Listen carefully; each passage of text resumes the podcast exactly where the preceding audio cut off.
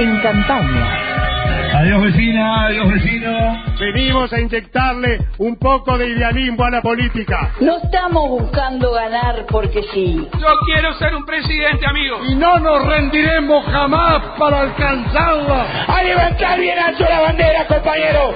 Salud, pueblo uruguayo. crisis. En campaña. Cada uno vota lo que quiere, lo que quiere, lo que quiere, lo que quiere, Bueno, y antes de ver, entrar de lleno a la campaña, recordar que hoy es el debate a las 9 de la noche en Canal 4, el primer debate, en este caso entre Ernesto Talvi, el precandidato presidencial del Partido Colorado, y Oscar Andrade, el precandidato presidencial del Frente Amplio. Sí, ahí está, así que bueno, arranca a las nueve. Lo que no vi es cuánto se prevé que dure, Rosina. No sé. ¿Una hora o un poco más? No tengo ni idea. Bueno, está bien. De todos modos, mucha gente Sí. tiene fuerte expectativa y se va a instalar en sus sillones, cual si fuera un partido de fútbol, ¿no? A vivir la instancia de Ujú. este debate que hace rato que no tenemos Hace mucho eh, tiempo, algo de es este necesario. estilo, ¿no? Así que bueno. Bueno, y hablábamos de tormentas. Ah, pero esto es con advertencia blanca.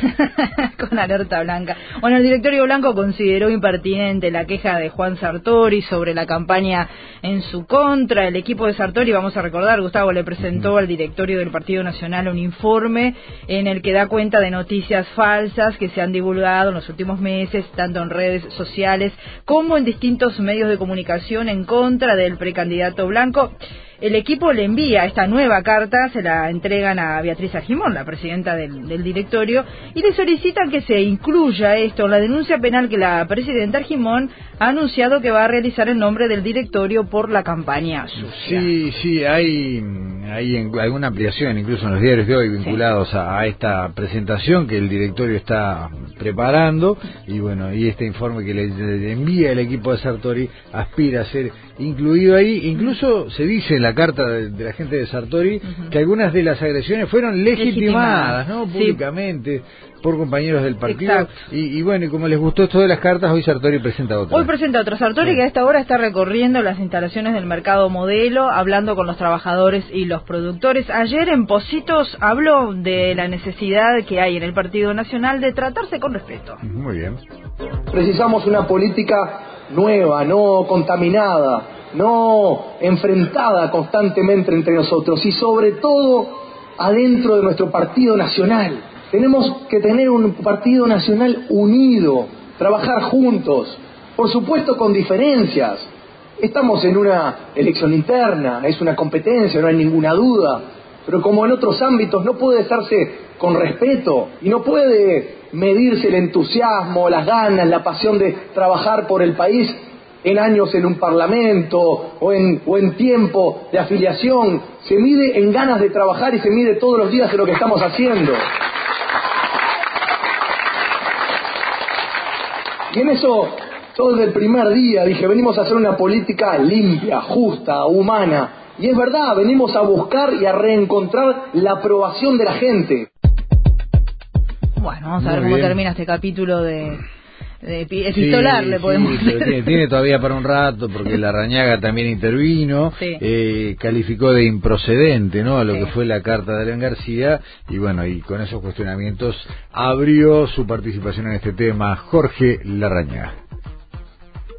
Mire, yo respaldo eh, en esta ocasión totalmente al directorio del partido. Estoy eh, totalmente de acuerdo. Este, sobre una carta que además se presentó eh, después de que eh, lo- los dos, eh, dos de los precandidatos involucrados en el presunto pacto habíamos desmentido. Y es improcedente porque es mentira. Lo que es mentira es mentira, aquí y- y en la luna. Entonces, este, eh, no creo que, que se pueda seguir por este camino, no se puede aceptar este camino.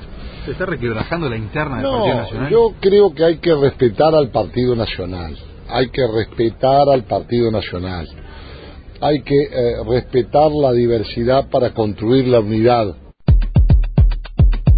Bueno, el precandidato también del Partido Nacional, el precandidato a la presidencia, Luis Lacalle Pou, estuvo en Minas ayer, habló de su fórmula, dijo que le gustaría tener una vicepresidenta mujer, pero que lo va a decidir el Fue, partido. fue a Minas Sí. a hablar de una vicepresidenta mujer que él estaba mandando un mensaje a Adriana Peña. Mirá, mirá No qué inteligente, digo, ¿no? ¿no? No sé, puede ser, es un buen planteo ese.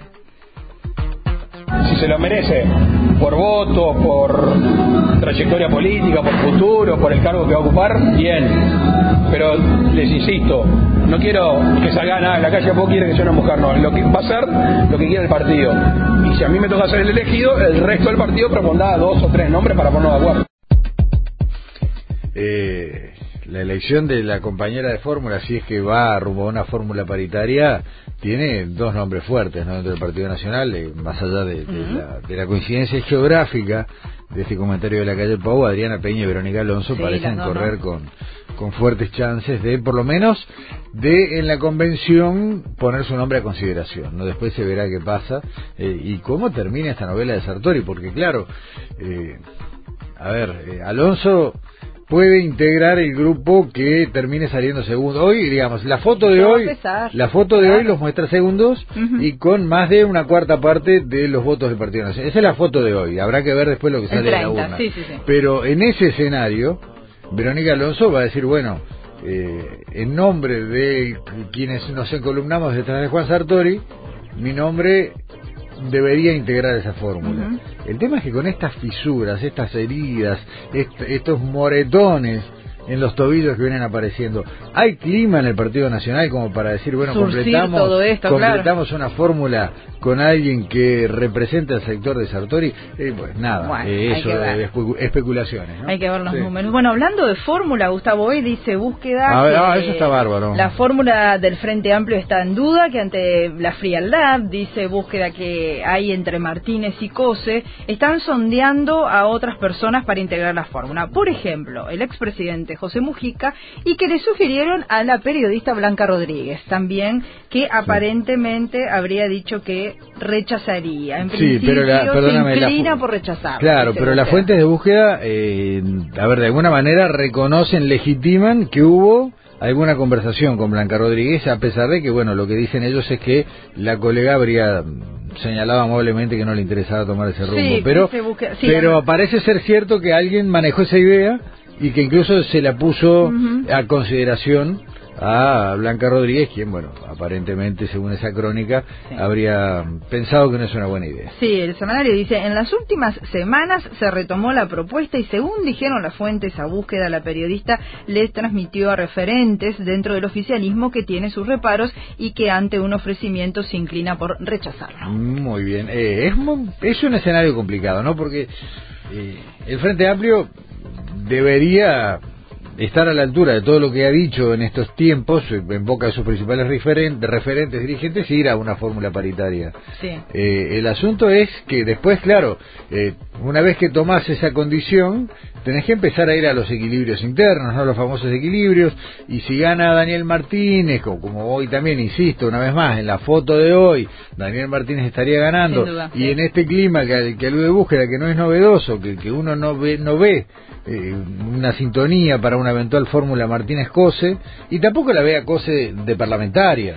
Sí, eso no, siempre se claro, comentó, que es muy eh, ejecutiva, su, que no le interesa, pero digo, bueno, hay que ver. Mucha gente ha, ha, ido a muchos lados, pero a ver, el propio Martínez, yo me acuerdo, el periodo que fue senador, creo que hasta lo dijo públicamente, o sea, hurrió como una ostra, no no claro. no fue un, un legislador, digamos, que, que, que, marcara presencia y aprovechó ese tiempo para, para, para construir, en todo caso, un, una, una base en el interior, él decía, mm. yo estoy recorriendo mucho el país, eh, eso mientras fue senador, y mucha gente, los intendentes, viste que les pasa mucho, ¿no? Que sí. vienen al Senado y son pocos los que descollan, la mayoría rápidamente tratan de, de volver a la función ejecutiva, eh, nadie la ve, eh, y creo que ella misma primero, a Cose integrando el Parlamento o como vicepresidenta. Entonces, bueno, y ahí empiezan la, la, la, los dominó, ¿no? A ver qué ficha calza con cuál, porque bueno, si gana Martínez, eh, ahí queda representado el Partido Socialista, también el Frente Liber Sereña, entonces la fórmula debería completarla no solo una mujer, sino una mujer que sea representativa de los sectores que no ganaron, pero que a su vez sea de, de, del paladar, permítaseme la expresión, del resto y que además pueda traicionar votos independientes. Es una alquimia terrible. Ahora, no recuerdo otra campaña, Gustavo, con tanto foco en los periodistas, es decir, Sí, los partidos, sí. ¿no? Convocando, ahí tenés el Partido Independiente, que convocó a Mónica Botero, que ayer hizo su, su primer discurso político Mirá. En el marco de la presentación de las listas a la convención. Ahora vamos a escuchar a, a Pablo Mieres. Eh, Gerardo Sotelo, que acepta también integrar el Partido Independiente. A partir de julio va a comenzar a hablar. Y bueno, y ahora este tanteo a, a la colega y, este, y periodista y conductora Blanca Rodríguez. Y, y a partir de eso, ¿sabes qué? Hoy pensaba, digo, nada, en borrador y, y sin llegar a ningún tipo de conclusión, que nosotros, los periodistas, deberíamos mm, mirarnos a nosotros mismos. Capaz que eh, tenemos mejores valores sobre la profesión y sobre nuestro rol de lo que nosotros mismos nos damos. Porque si los políticos vienen a buscar en el colectivo de los periodistas, y ni siquiera digo de los comunicadores acá, periodistas, ¿no? Eh, a gente para completar la fórmula, para, para mejorar su visibilidad pública, eh, capaz que tan mal no nos está yendo, ¿no? A la hora de, de- de sentarnos frente a una cámara, un micrófono, un teclado, ¿no? Muy bien.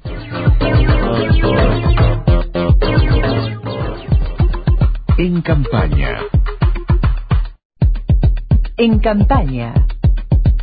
Ahora hago mía sí. las palabras de Sotelo. Es una línea que cuando se cruza no se vuelve. Ah, ¿no? Sí. es delicadísimo. Sí, claro. Es delicadísimo. Bueno, el que está en campaña también es Gustavo Salle, el líder del partido eh, verde animalista, dijo en Florida que no hay otro candidato valiente como él, como para decirle al gobierno que UPM es muerte, corrupción y coima. Ningún candidato tiene esta valentía. Ningún candidato se anima a decirles UPM es muerte, UPM es contaminación, UPM es corrupción, UPM es coima. Y no solamente de Vázquez, al Partido Nacional. Acusamos al Partido Nacional de participar de la corrupción de UPM, de participar de un proyecto genocida, de un proyecto coimero. Anduvo Novik también en el interior, estuvo en Flores, eh, lo de mm, Salle vino fruto de trabajo de Emilio Martínez, que, que estuvo cubriendo la actividad, y nuestro compañero Marcelo Repeto estuvo también siguiendo a Novik. Eh, hablaron de varias cosas. Eh, Novik, por un lado, hizo una aclaración que me parece que- que en esto de juntar amigos Novik tiene problemas. Eh, hubo gran repercusión pública por lo que fue una exposición de su principal asesor en temas económicos, Javier Aedo, cuando hace unos días dijo que para él la manera de empezar a equilibrar las cuentas en Uruguay, bueno, incluía una suba del IVA. Mm. Eh, y Novik lo, lo descalificó, dijo, bueno, que era una opinión personal de Aedo, que no estaba en su programa de gobierno, que no incluía esa idea, y bueno, que habrá que ver cómo se resuelve esto después en- entre ellos en el mano a mano. Pero, eh, de paso, dijo Novik que eh, para achicar el gasto público eh, hay que recortar costos políticos, ¿no? Preguntándose, por ejemplo, si es necesaria la cantidad que tenemos en este país de legisladores, de ediles, de representantes en general.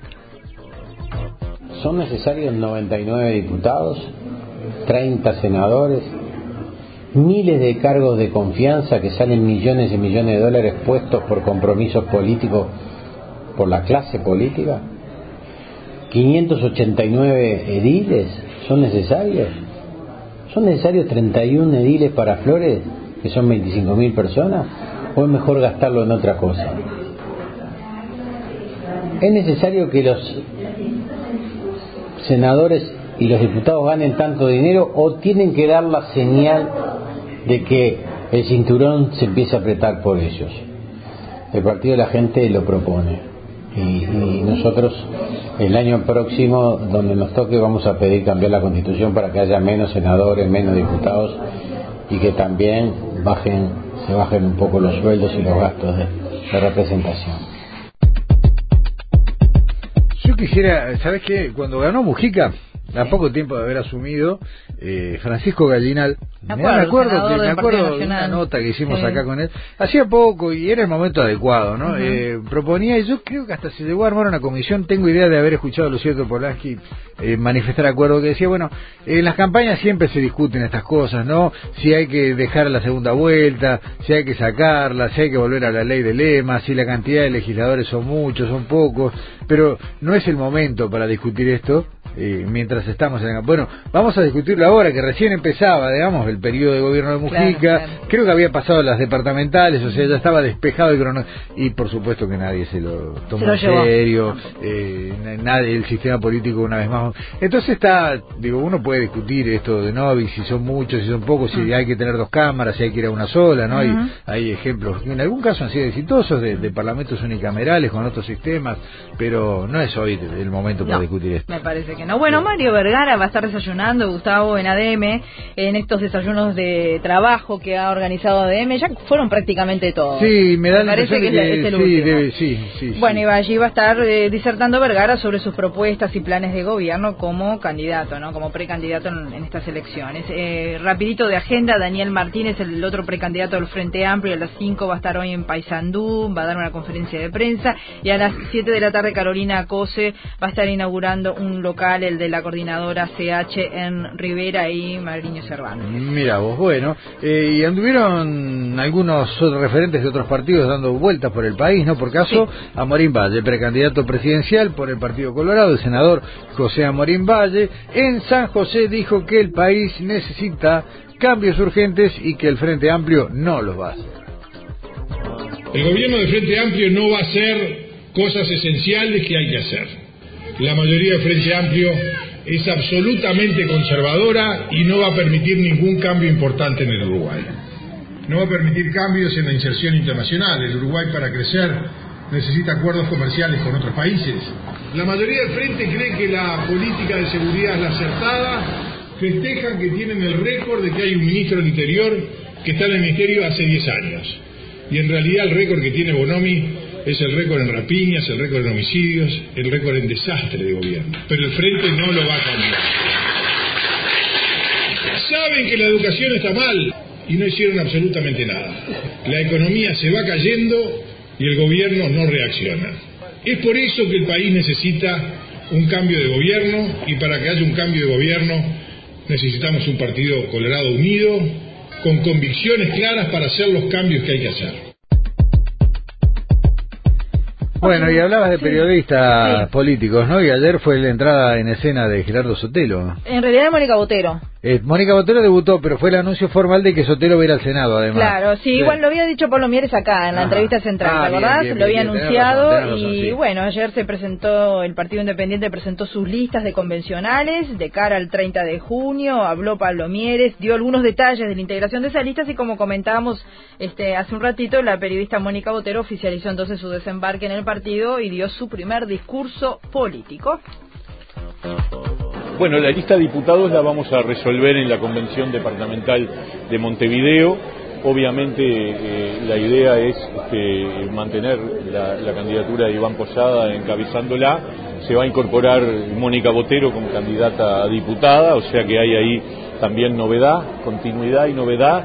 Este, y efectivamente es un tema que tendremos que resolver luego de las elecciones internas. ¿Y la fórmula cuándo se resuelve? También después de las elecciones internas. El partido tiene previsto la reunión de la Junta Federal, que es un organismo intermedio entre la convención y la mesa ejecutiva, en donde vamos a, a resolver una propuesta para la convención que se realizará en agosto, calculo Gerardo Sotelo va a integrar la lista al Senado del partido.